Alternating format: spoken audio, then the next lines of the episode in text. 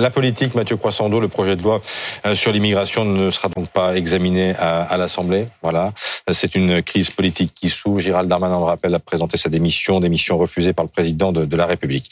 Euh, très simplement, que va devenir le texte? Ben, Il y a trois options, en théorie, hein, parce que la première n'en est pas une. La première, ça serait celle du retrait pur et simple du texte, mais quand on voit que Gérald Darmanin a été maintenu à son poste et qu'Emmanuel Macron a demandé au gouvernement de trouver une suite pour le texte, on peut l'écarter. Il reste deux scénarios. Soit le texte repart au Sénat, ce qui permettrait de temporiser, de tenter d'apaiser euh, dans de nouveaux débats. Soit on passe directement à la case commission mixte paritaire. C'est la commission mixte paritaire, c'est euh, cette réunion de sept députés et sept sénateurs qui a lieu quand euh, les deux assemblées sont pas d'accord. Vous savez, à la fin d'un parcours législatif. Compte tenu des rapports de force au Sénat, ben, la droite et le camp présidentiel y seraient majoritaires.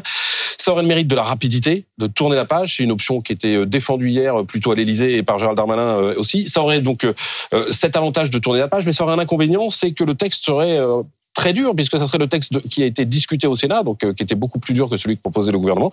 Donc un texte de droite euh, qui serait difficile à avaler pour l'aile gauche de la majorité, parce que quoi qu'il arrive, au final, il y aura quand même un vote. Ça repasse dans les deux assemblées pour un vote final.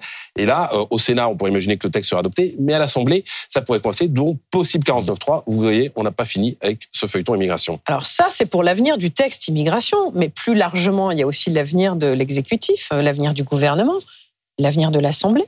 Oui, parce que euh, on le voit avec les deux grands textes de l'année, hein, euh, c'est assez bizarre. Les retraites, texte très impopulaire qui a été adopté au forceps avec un 49-3, une énorme crispation, et puis là un texte plutôt soutenu par l'opinion qui est retoqué par l'Assemblée. On est dans une situation de blocage politique. Hein, il y avoir des solutions? Eh bien, Le scénario de la dissolution, il est désormais évoqué en privé, y compris par des poids lourds du gouvernement qui considèrent que ça pourra pas tenir trois ans et demi. Mais le problème, c'est que la dissolution, c'est un fusil à un coup, hein, et que vous vous souvenez du dernier qu'il a utilisé, il s'est tiré dans le pied. C'était Jacques Chirac. Il a fait une dissolution, il a perdu les élections, il s'est fait imposer une cohabitation. Ça, c'est le scénario du pire. Mais même, même s'il n'y avait pas de cohabitation. Vous pensez qu'il y aurait cohabitation s'il y avait ben, Rien ne dit.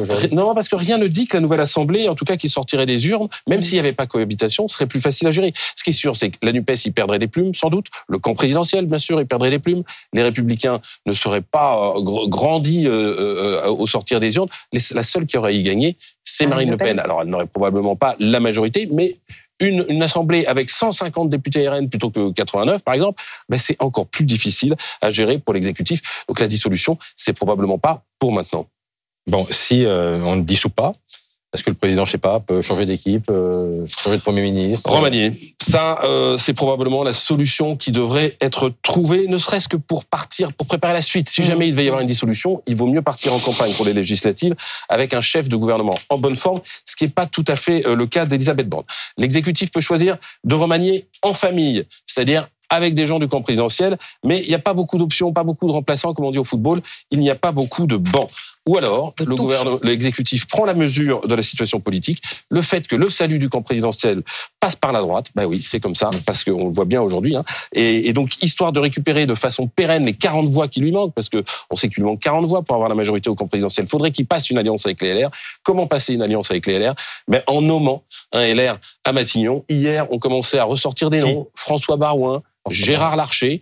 Euh, le problème, c'est que pour l'instant, euh, les intéressés n'ont pas été, euh, n'ont pas fait montre d'un intérêt pour pour le poste à Matignon. Mais on voit bien que ce qui se dessine là, c'est probablement un virage dans le quinquennat quelle que soit l'option qui sera choisie par le président, qui devrait s'exprimer très probablement avant ses vœux du 31 décembre.